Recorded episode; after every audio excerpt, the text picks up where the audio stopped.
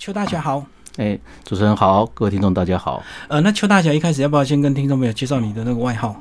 因为第一次上我们节目，先让大家彻底认识你。OK OK 好，呃，我是邱明元，那呃，在脸书上其实大家都叫我邱大侠哈、嗯嗯那大概这个大侠大概不是说多伟大，大概是都做一些傻事，就是他很任性的做一些傻事，就很有正义感那种呃，。也没有正义感呐、反正大家就是这个，反正社会上的这个这个过多的赞誉了，对对是是是。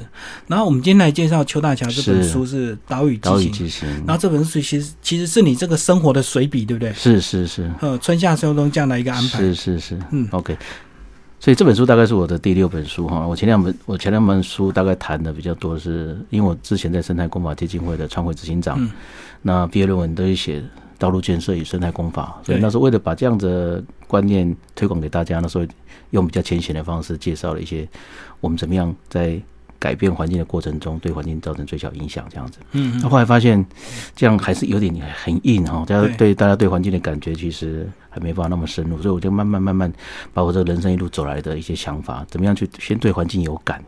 嗯好、我觉得对环境有感是现在这个我们朝九晚五的大大部分人很辛苦的一件事情嗯。这样，所以比如说我们昨天就很办了一个很有趣的活动，就是快闪。这样今天天气这么好，那不放假的人我想蛮多的哈，就是就是不上班的应应该蛮多的，因为昨天有补假嘛哈，这两前两天有补假这样子。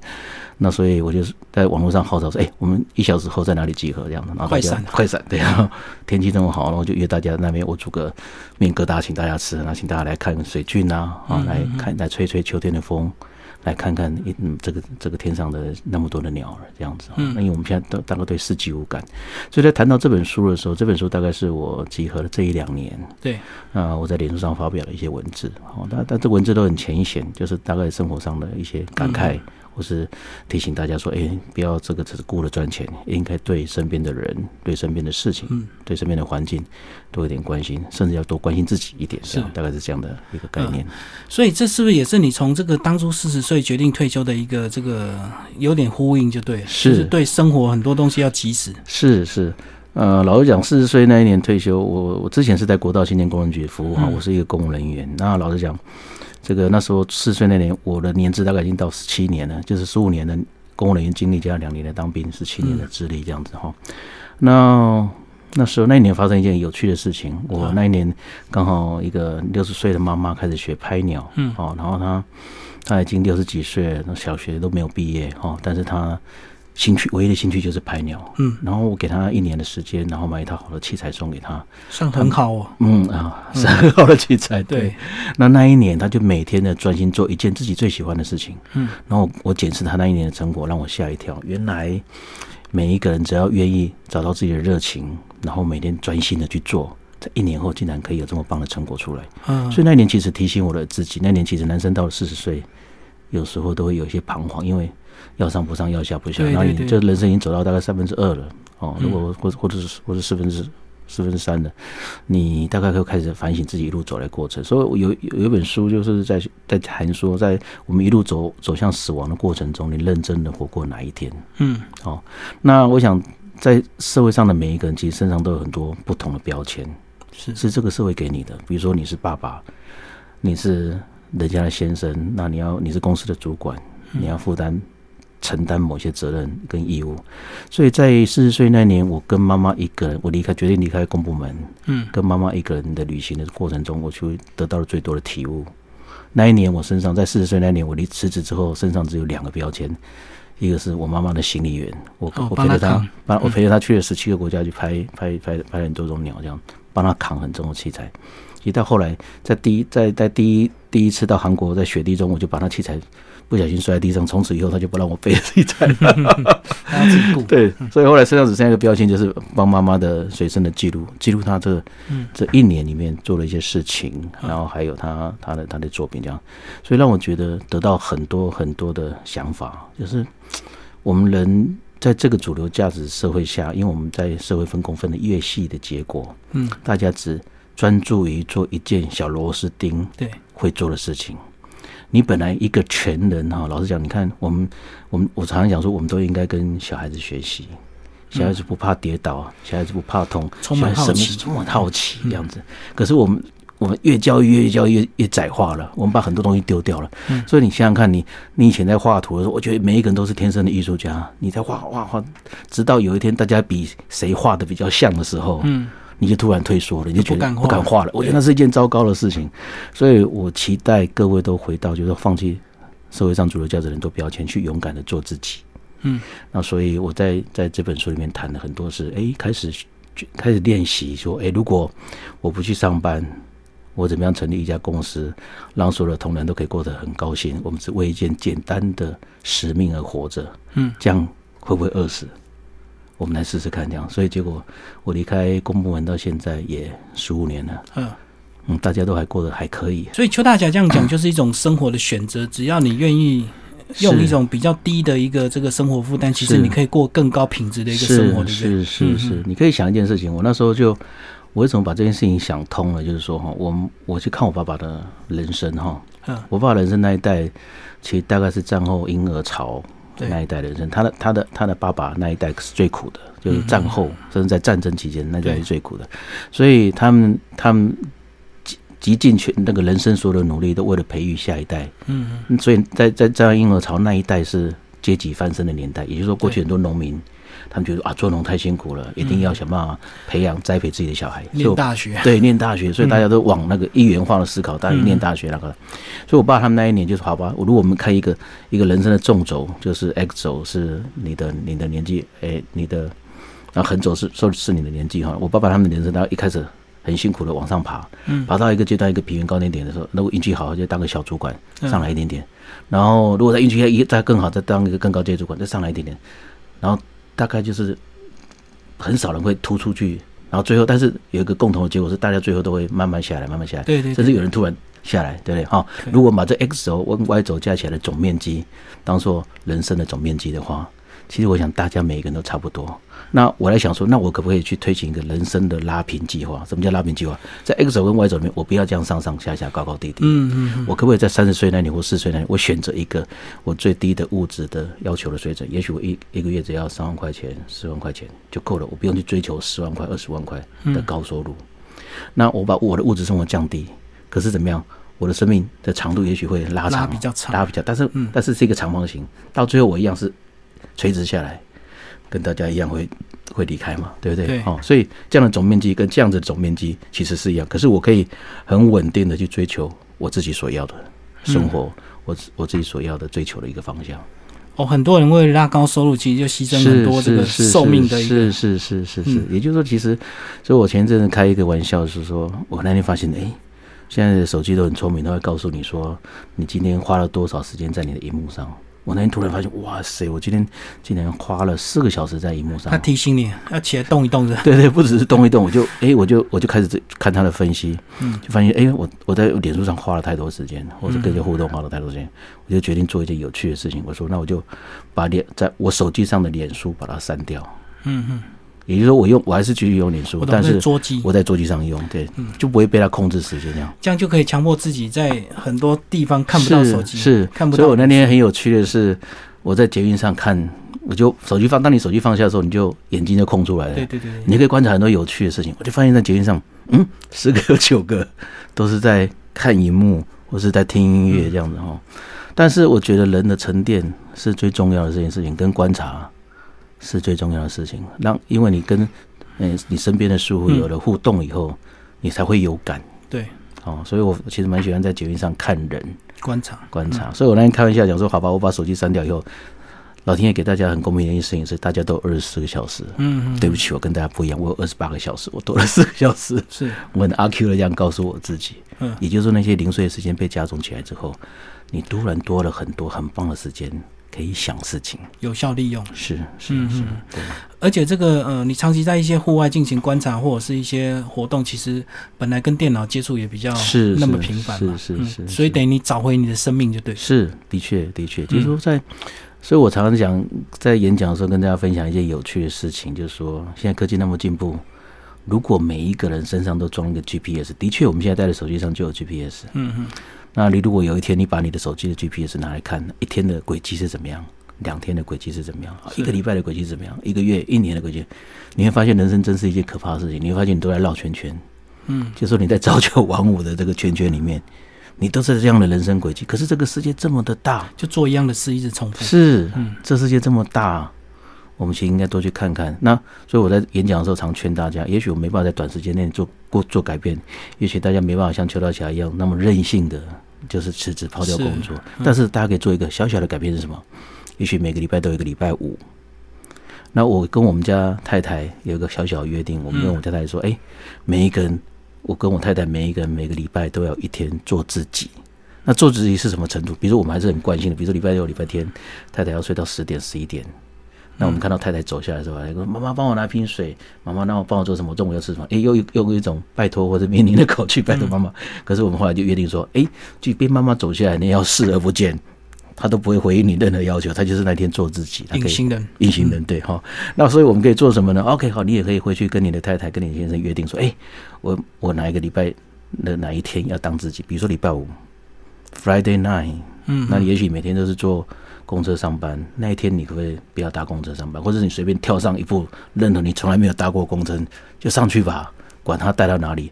所以我们家小孩子跟我讲一句很棒的话，就说不要怕迷路，因为永远都在地球上。嗯嗯嗯，对，你懂我意思吗？哈，也就是说，你愿意开始跳脱你的生活轨迹的时候，你的日子就不一样，嗯，那感受全不一样。很有趣的事情。所以我常常在台湾做一件很有趣的事情，比如说，旅行是什么？旅行就是你到一个活得不耐烦的地方，你从一个活得不耐烦的地方到别人活得不耐烦的地方去嗯嘛，对不对？因为你是休闲的状态，所以看别人的工作哪里你觉得很爽。我觉得旅行的时空转换了，你就觉得有不同的感受。所以我常常在台湾做一件事情，我因为没有很多钱，所以我在台湾假装我是外国观光客，我在台湾旅行。嗯，各位懂我意思吗？我发现很多外国观光客拿个那个 travel guide，对台湾的了解比台湾人还要了解。嗯，我有很多日本人，然后很多日本朋友，然后到台湾来跟我讲，就没有我要吃哪一家，你带我去。他们都做很多功课。我说我你怎么知道哪一家有名？我都不知道。对对对 所以试着当一个在台湾的外国人吧。对啊！包括你在书里，或者是你在纪录片都提到那个巴班彦聚聚落落，或者是那个金山那个小白鹤的那个其其实很多人都不知道，或者是是知道他根本就无感，因为到金山都是找老街而已，是对，可是你发现台湾的老街全台湾都一样啊一。样啊。对对，那其实你像比如说这两天天气那么的蓝，因为台风外围环流来，所以把候鸟都带来了。嗯你在金山去，我像我前两天在金山就看到一千多只的候鸟。你的人生有几次的人生经验可以看到这么多的动物的迁徙？你其实看了会很感动。我人生很棒，就是曾看过，我曾经在高速公路帮蝴蝶过马路。啊，因为那个紫斑蝶过过高速公路嘛，后来说哦，这个高速公路会撞死紫斑蝶怎么办？我去帮忙解决这个问题。就大家减速嘛。对对，就是让出一个，如果当蝶流量超过五百只的时候，让出外侧车道，那我加个护网，啊，控制蝴蝶的飞行高度。让它高一点。是，所以很简单问问题很简单，所以我曾经就看过十万只蝴蝶迁徙的画面，嗯我曾经在日本看过五万只雁鸭一起起飞，那种叭叭叭叭叭那种翅膀互相共振或者摩擦那个那个气流，嗯那甚至各位有机会，其实两千只的候鸟、一千只的候鸟就在我们的身边，你只要开车一小时就看得到了。可是有多少人愿意多请一下午的假，趁着天气这好，然后任性的就说走就走？所以我们只能看着这个窗外这个美好时光 羡慕而已，对不对？对 对，就是人生不应该这样子。嗯我觉得人生不应该这样子。也就是说，其实一个有效率的人，你可以把事情规划了。包括其实我以前在当公务人员的时候，我就发现说，诶，大家都在穷忙，嗯，而且就算不忙，也要装作很忙的样子。我觉得那是一件呃不对的事情。其实我很聪明啊，我大概其实以公务人员，其实即便即便是我们是工程单位，是比较高压的单位，嗯因为你要付应付很多包商，你要应付很多顾问工的比的。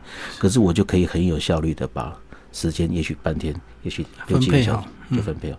我其实养成开始养成写作习惯，就是在我当公务人员的时候就开始开始写这些东西。所以那时候就有在观察，就对。是，所以我那所以你是时候负责本来就对环境议题是是有关注嘛？是是是，我其实我其实我本来就是一个自然人啊，我就即便还没有当，我念的是建筑，嗯我其实对古迹很有兴趣，然后会对历史很有兴趣，然后会对很多大自然花花草草很有兴趣。其实我们今天讲，再回到那个标签这件事情，其实每一个人，当你把标签都撕掉的时候，你是爸爸，你是妈妈，其实你每一个人都是一个小孩。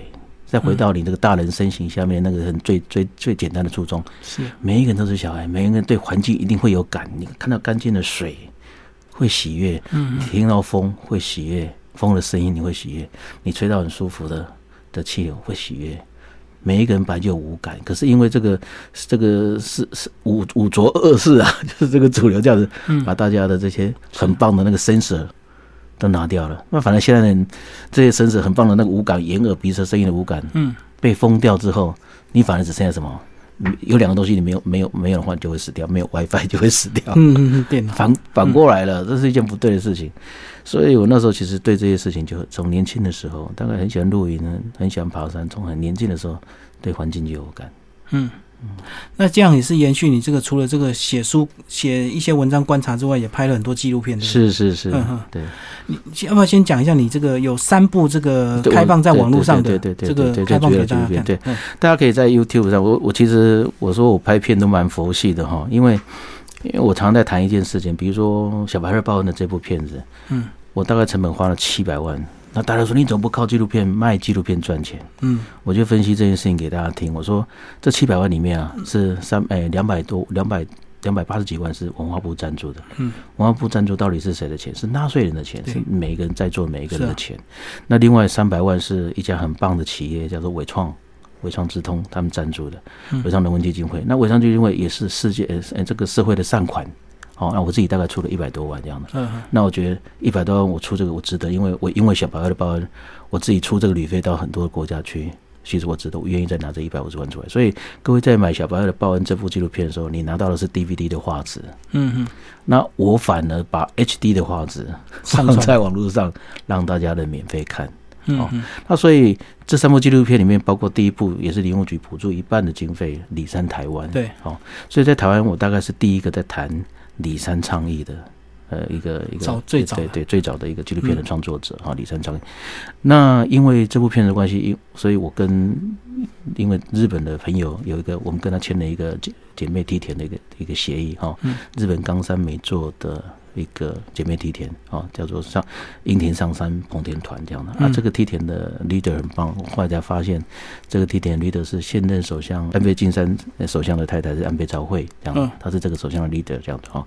所以就在《底山台湾》这部纪纪录片里面，从日本的经验跟想法回头反省台湾有几个正在正在努力是发展中的小聚落，对，包括这个八岩聚落，包括共寮。包括花莲的封冰，我们在看日本经验怎么样，再回头看台湾这样那其实从日本经验跟台湾经验里面，我就发现一个很有趣的事实：我们现在的台湾的政策，或者是台湾的 NGO 都很辛苦，是。因为比如说我们每年四年要选举一次，哦，所以所以。那加上四年选举一次，就是我就开玩笑的讲说，我每四年要选举一次，所以新任的当选人上来，他第一年还搞不清楚状况，他能够做事大概就第二年跟第三年，第四年要准备选举，要准备选 举。对对对。那加上说，如果不是一个。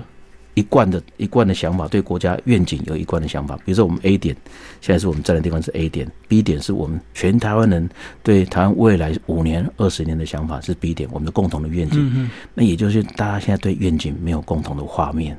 对，有时候一上任就会急着否定上一任。对对对对，我觉得那是一件好可惜的事情。就是说，我们现在看在蒋经国那个年代，都是都是五年经济一期的经济计划。好，那包括现在老公也是一样，十一五、十二五、十三五。我觉得政策必须延续。嗯，所以在这个部分里面，我看到一个很，包括在小白鹤的纪录片里面，我看到一个很棒的经验，就是这个日本丰冈市的的东方白冠的经验。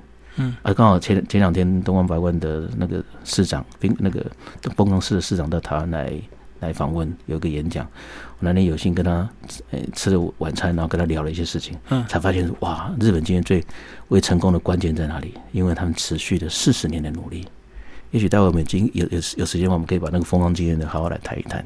那个是人家是持续四十年的，可是我们在台湾常常会面临说，哎，每四年就要翻转一次，每四年就要翻转一次，然后大家要的东西都不一样。所以现在 NGO 也很辛苦，因为 NGO 要比如说接受接受政府委托，或者要跟政府申请资源，变成很可惜。说，比如说我们前两年在谈永续发展，嗯，现在在谈第三倡议，而且在前一阵在谈第三倡议，现在又变成地方创生，其实本质都一样。对，名称一直变，对，名称一直变。可是大家为了要配合政府的政策，一直在换名换名的，但是换汤不换药。嗯，各位懂我意思吗？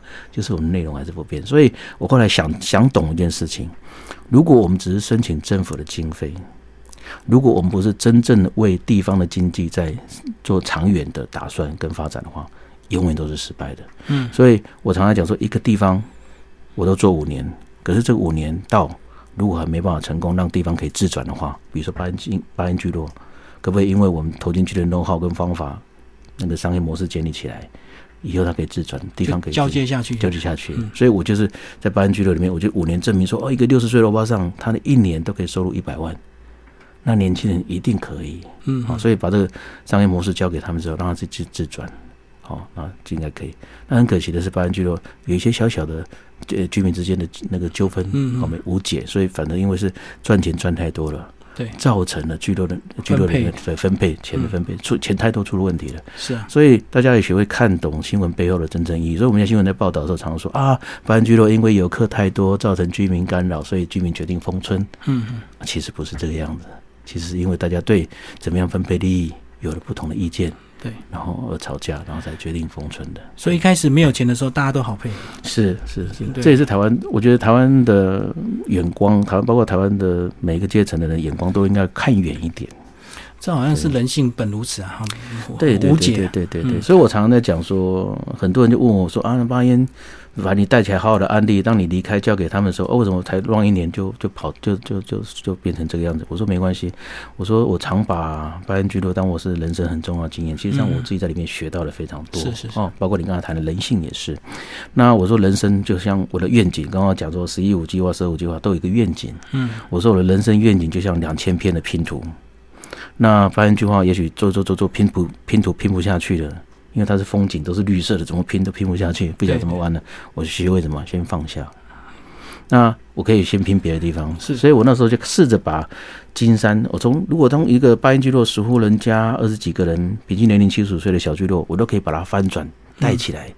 那还有什么地方做不起来的？对，更何况它在国家公园的范围内，它是很多东西是被禁止、限制的。对，那八音可以做起来，那我就开始来思考，从黄溪流域，那上游八音是。这个森林出来第一道活水，嗯，上游它有它的核心价值。我那时候讲七十梯田水八堰，那接下来我就做中游中游的两湖梯田，嗯，那后来到最最后认养这个金山小白鹤的清水湿地到海岸这样，嗯，所以大概有个人生的愿景，在这个人生的拼图里面，你只要学会放下，然后拼别的地方，总有一天，你只要不在这过程中不丢下，不要丢掉任何一块拼图，总有一天你会把这个人生的愿景拼起来。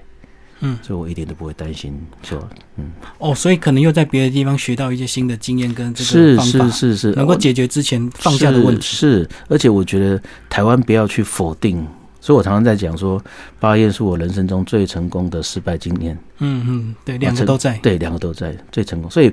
我们不要在乎别人批判的眼，呃，他其实批判是一种鼓励哦。你要，你如果愿意正面看待的话，那你怎怎么样从错误里面找经验？哈，那所以我很重要，我觉得很重要的一件事情，我非常有工程师的性格，就是从错误中学习。嗯，那台湾应该累积更多的错误经验，然后一步一步的往前走，台湾才有办法进步。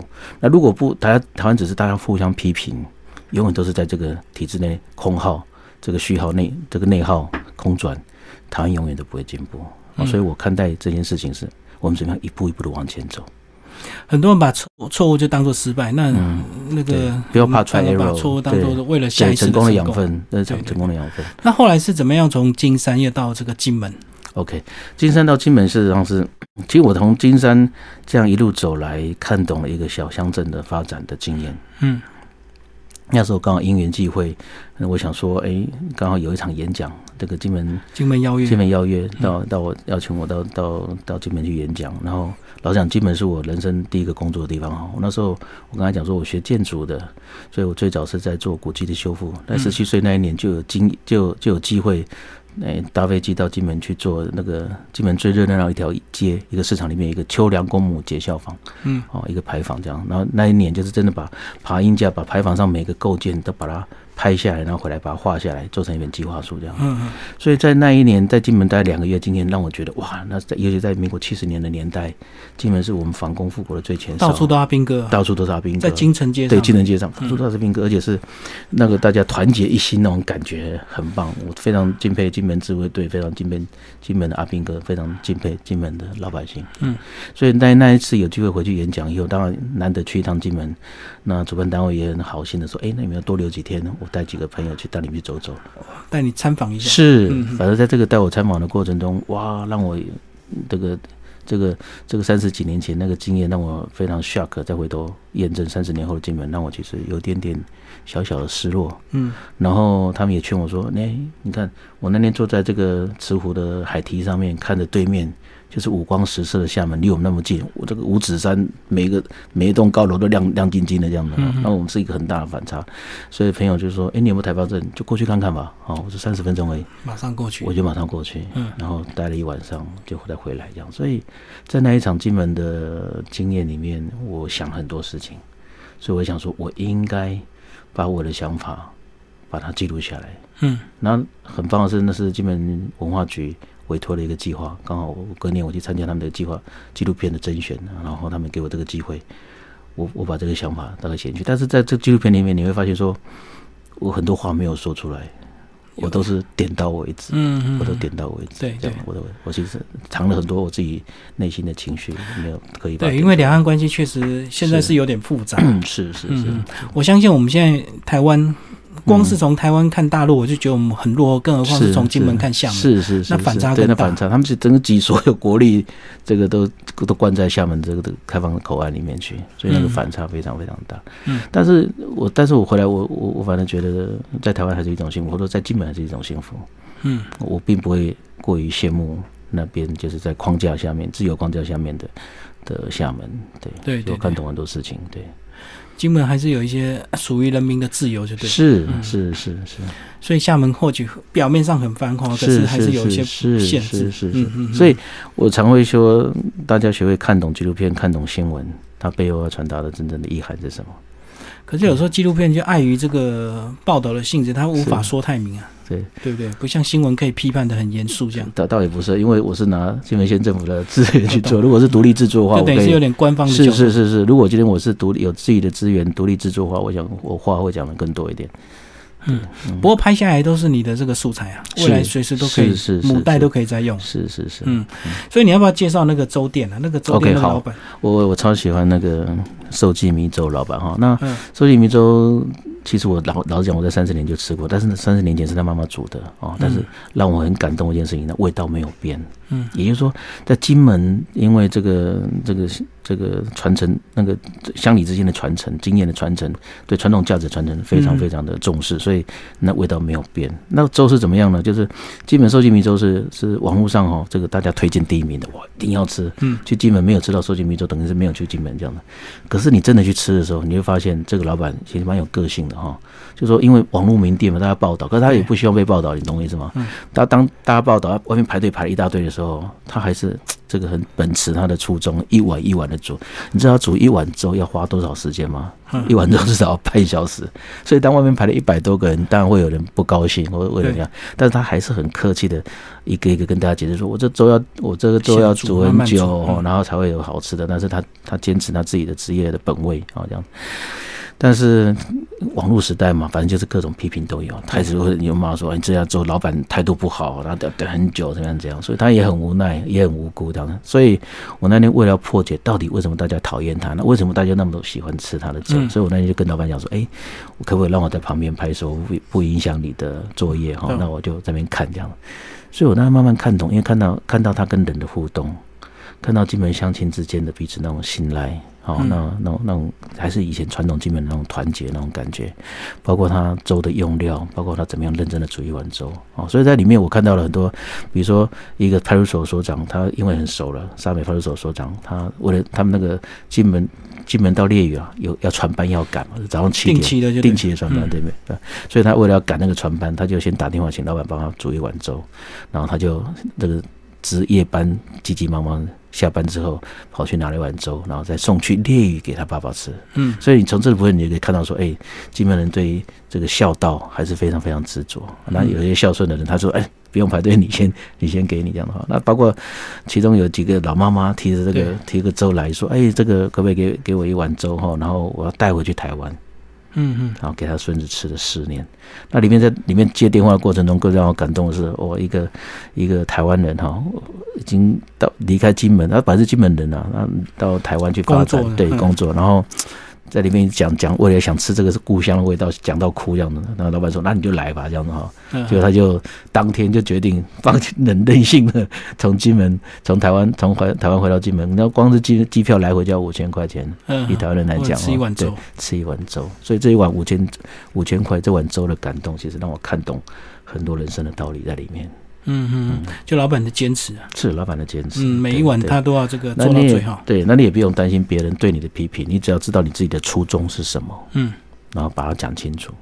所以跟你也蛮蛮雷同的，对不对？你这么多年在环境的议题上，应该也也会遭受一些批评吧？是，当然很多很多大家，因为所以我常常讲说，我做的事情，我自己看得到愿景，我知道我在做什么，嗯，而且我过去有很多成功的经验，对，所以我们常讲这个《伊索寓言》里面有个很棒的故事，叫做“瞎子摸象”。嗯，也就是说，在网络年代，在新闻媒体快速年代，大家都摸到了部分的事实。有人摸到象鼻子，也摸到象的肚子；有人摸到象尾巴，也摸到象腿。大家只针对你看到那个部分提出你的批判，但是你不晓得主事者一整头大象到底长什么样子。嗯嗯，所以我。我常常讲说，在以前的年代，所以我前两天在看另外一本书，是早川早田文长的台湾在台湾那个很重要植物学家的一一篇文章。他其实很学者个性，很老实做事，可是在这个沟通上也许有一点点误会啊，就有人骂他，一个台湾很重要的探险家就骂他说啊，你都是只是消费别人的这个学术研究而已，这样那样。嗯。可这句话就被记记录在某一个人日记里面，他就被流传了几百年。嗯。哦，可是即便。即即便是这样，可是还是只有少数人看到嘛。对。可在这我们现在网络年代，你只要凡走过必留下痕迹。我们讲写过一句话，就被留在网络的登记里面。你只要 Google 秋名，就发现哦，哪篇报道对秋名怎么样怎样的负面的影响。可是我我没办法去抹掉这些痕迹，虽然我会难过，所以我会我会试着去转换你的心态。嗯。你知道说，哎，其实我很清楚的做这，知道做这件事情是利他。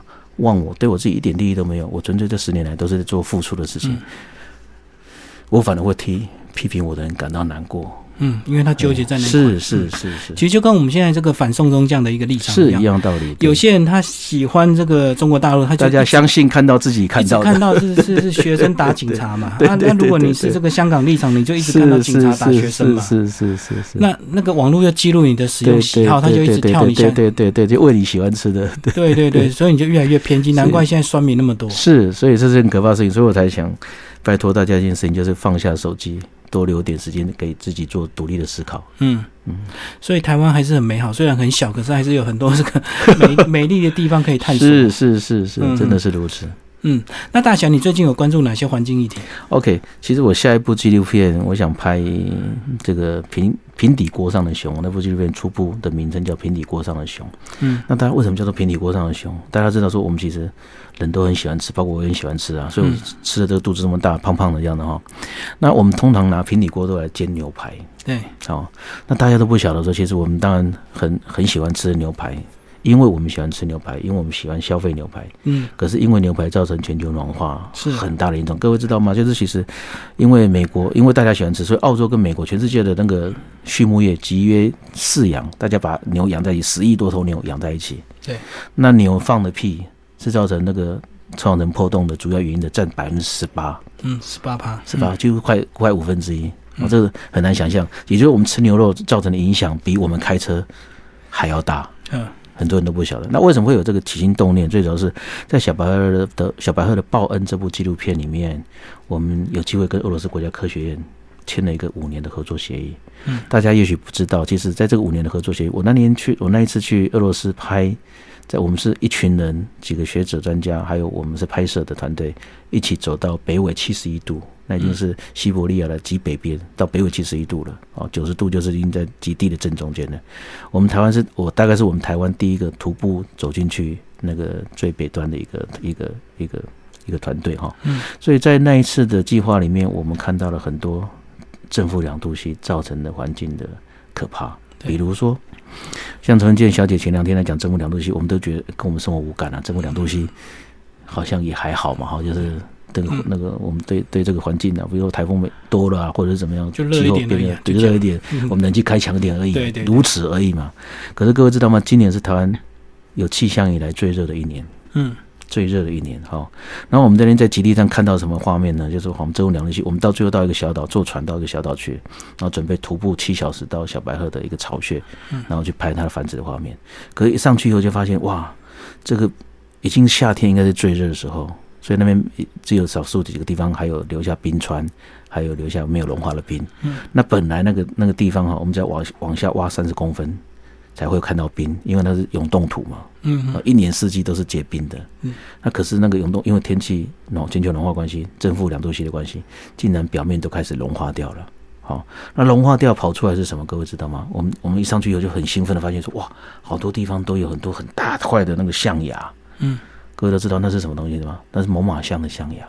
哦，以前过去几百年来，对，埋在冰里面的猛犸象象牙，竟然竟现在一竟然因为全球暖化关系。冰融化掉后，那骨头都跑出来了。嗯，猛犸象的象牙，猛犸象的骨骼，这样的哦，我们就看到很多这样东西。可是各位知道吗？融化出来的不只是猛犸象的象牙，还有什么？还有我们过去几百年来、几千年来被冰冻在冰里面、封存在冰里面的病菌。嗯嗯，古什么古菌？对，古代病菌。对，包括炭疽热的病毒也在这个里面。嗯嗯。哦，那各位知道台湾的候鸟六百多种候鸟，三百多种鸟。是从北方来的，两百多种鸟是从西伯利亚来的。嗯，每年候鸟都过境台湾。对，它身上沾的病毒难道不会传染到台湾？嗯，对。所以其实不要大家不要以为这个正负两度 C 离我们这么远，其实是每天都在一直一直不停的发生。所以各位可以看到禽流感的病毒一直慢慢的、一直慢慢的一直在变化。当然，这其中也有当然我们用很多药物的关系去抵抗禽流感，造成它的细菌的变种。嗯，但是也有很多我们不知道的病毒。也慢慢的带进来了，所以这个整个地球村是没有国界的。嗯，哦，所以所以在那个这样的这样的计划氛围下，我们看到这样现象，很想把我们看到的现实让大家知道。包括我前两前两个月在这个《天下杂志》的 CSR 写了一篇文章，就是里奥纳多在谈这个这个热带雨林的。烧起来，或是其实在谈，他在谈的在这个亚马逊的雨林烧燃烧的过程中的前一两个月，其实俄罗斯的西伯利亚也烧了一个多月。嗯哼，哦，那甚至还有印尼的烧了好久，都没有人重视。哦，那甚至是说烧这些克这些烧，不只是因为全球暖化，这个大草或这个草互相摩擦而烧起来甚至是放任地方部分的国家政府放任老百姓去做烧根。然后把传统建把传统雨林烧掉，嗯，然后去种更多的棕榈树，种更多的咖啡豆，种更多经济物种。是，也就是说，事实上，我们生活上的每一点一滴，都一直的不停在影响这个世界。嗯嗯嗯。可是现在我们还感受不到那个后果，就是是，我们感受。所以老讲这一场战争，我们注定是要失败的。为什么？因为我们在对抗的是什么？人性。因为比如我刚刚讲说，我舒服，我为了舒服，我多开一下冷气，开开起来的，管它台湾电力够不够用，管它是不是现在我们的发电厂是不是盖在早教上面，大家不会去 care 那个事情。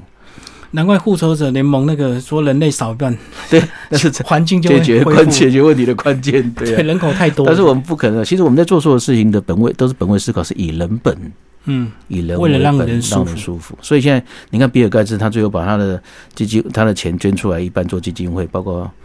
巴菲特也把他的钱捐出来，那比尔盖茨在做什么？三件事情而已。第一个就是想办法在那个没有水的地方盖可以不用水的马桶。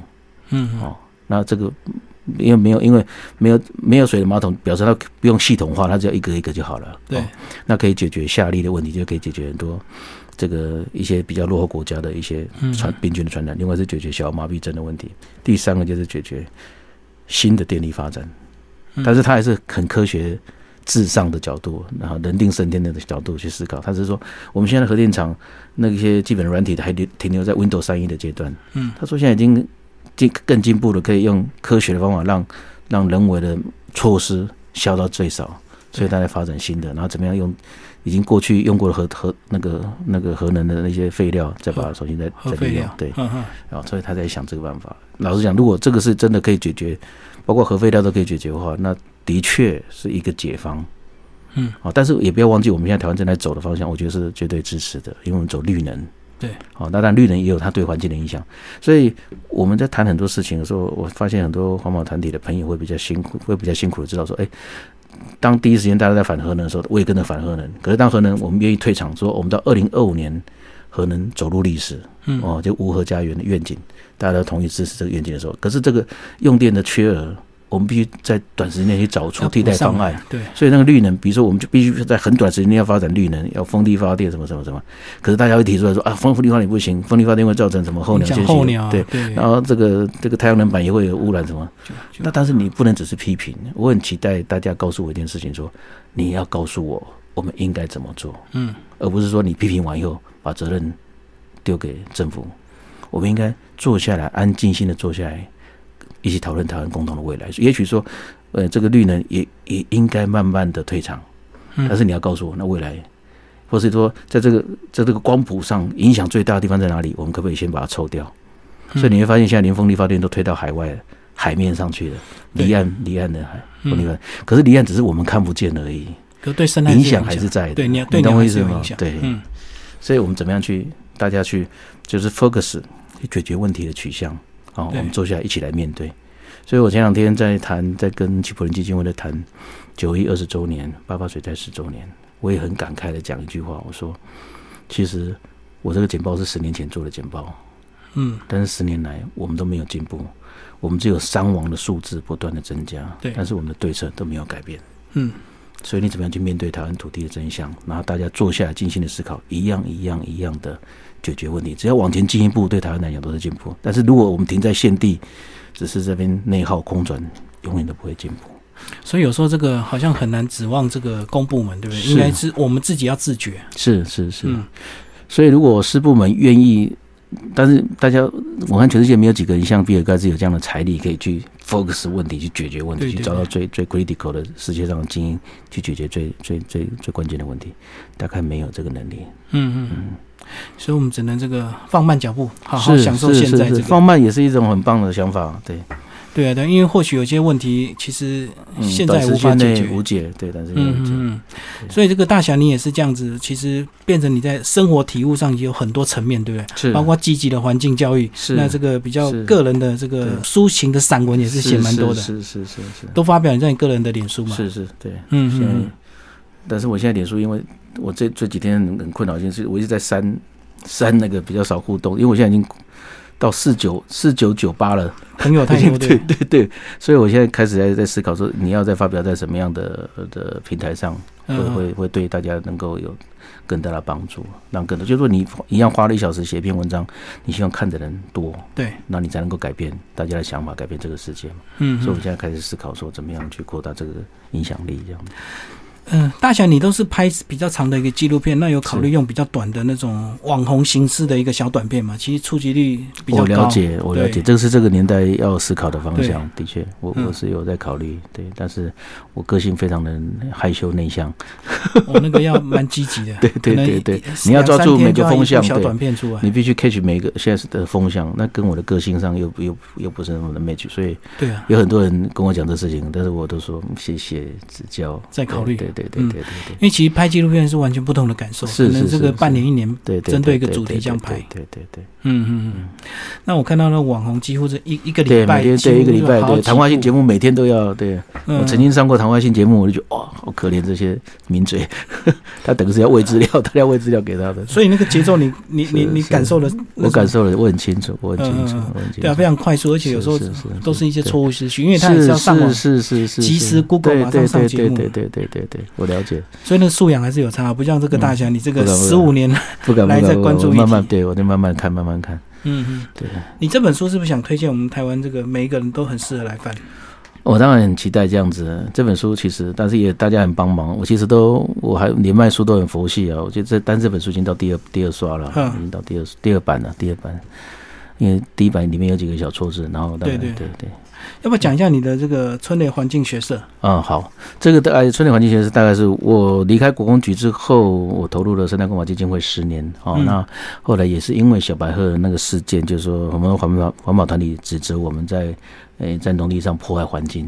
哦，他觉得应该不要干涉农地。对对，他说应该他他的说法很奇怪，他说不能在农地上盖水泥建筑了。嗯哦啊，这个其实是我觉得是是是不是完全对的想法。哦，就是说，如你如果把很多材料分开摊开来谈，我觉得水泥还是个好东西哦。那第一个是第一个是材料问题，第二个是合法性的问题。那个合法性的问题，实际上我们在第一时间也申请的农业制裁室哦，农舍对农舍，然后那有当然有个有个平台，大家对这平台的合法性看法不一样，这样子啊，所以那个是平台那个部分出问题。那可是，在那个时候就很多人批评我们，包括很多怕这个他的土地被指责被。指定为国家重要湿地的地主，他很担心，因为现在公告地价只有一平四千块，可是行情是一平一千两百块钱，所以我们如果将心比心，从地主的角度来看这个事情，当你的政那个土地被政府征收，不管他的目的为何，即便是做国家重要湿地这么正义的理由，嗯，可是你只要影响到地主的权益。它都是不公益的事情，对，所以我是后来才才会提出这个金山长业的想法，是说让候鸟也好，让地主也好，让农民也好，多赢到当地学校也好，这样啊。所以，但是这个事情你短期内出要谈出去，一些老人家没办法接受的观念。那很多环保团体可能也是收取到部分的讯息，见缝插针，见缝插针，然后就说啊，这个是。是是是是破坏农地，那因为那个时候我的老板是贺成南先生，他刚好在当交通部长，我们在内部的董事会上被要求我们要封口不对外说明，嗯嗯，这样，所以我就当然有点委屈哦，那我就说好，那我就我为这件事情负责，我就离开基金会，所以我就离开了我自己创立的十年的基金会，嗯，包括从八一那一路走来这样，那离开基金会后，我们的同事都很不舍，他们觉得我做的事情是对的，所以后来。贺德南先生也跟我一起离开基金会，然后我们的其他同事都一起跟我到，他们都希望说我在成立一个新的组织，对，让他们的一些想法能够持续下去。所以我们在一差不多在八个月后，我们就成立了春雷环境学社。嗯，哦啊，做的事情一样在贯彻我过去十年来一直在努力的方向。我希望从小的农村到小的乡镇，一直到我们的经验可以慢慢的推广到全国其他地方。所以我常常讲说，也许是金山。这跟人生的拼图一样，我这边拼不下去，可是我会慢慢、慢慢的让它开花结果，让它在其他的地方开花结果。那我们也积极的在跟国外的环保团体做串联，比如说跟日本、跟俄罗斯啊，或者跟其他国家一起做串联。我很期待台湾的努力被看见。所以在小白的经验，你看我们其实照顾小白五百二十一天，我们其实没有花什么钱，嗯哼，我们其实没有花什么钱。然后，但是我们可以得到很多国际上主要媒体的报道、关注，对对。包括这个法新社，包括这个纽约时报，包括这个，我最让让我最感动的是俄罗斯的西伯利亚时报在头版上写 “Thank you, people of Taiwan”，然后谢谢台湾人对我们这只来自西伯利亚白鹤的照顾，让它得到，让它可以安全的离开。嗯，所以你大概很清楚知道说，在做所有的事情，你只要愿意利他忘我。然后很老实，我很工程师性格的，一步一步。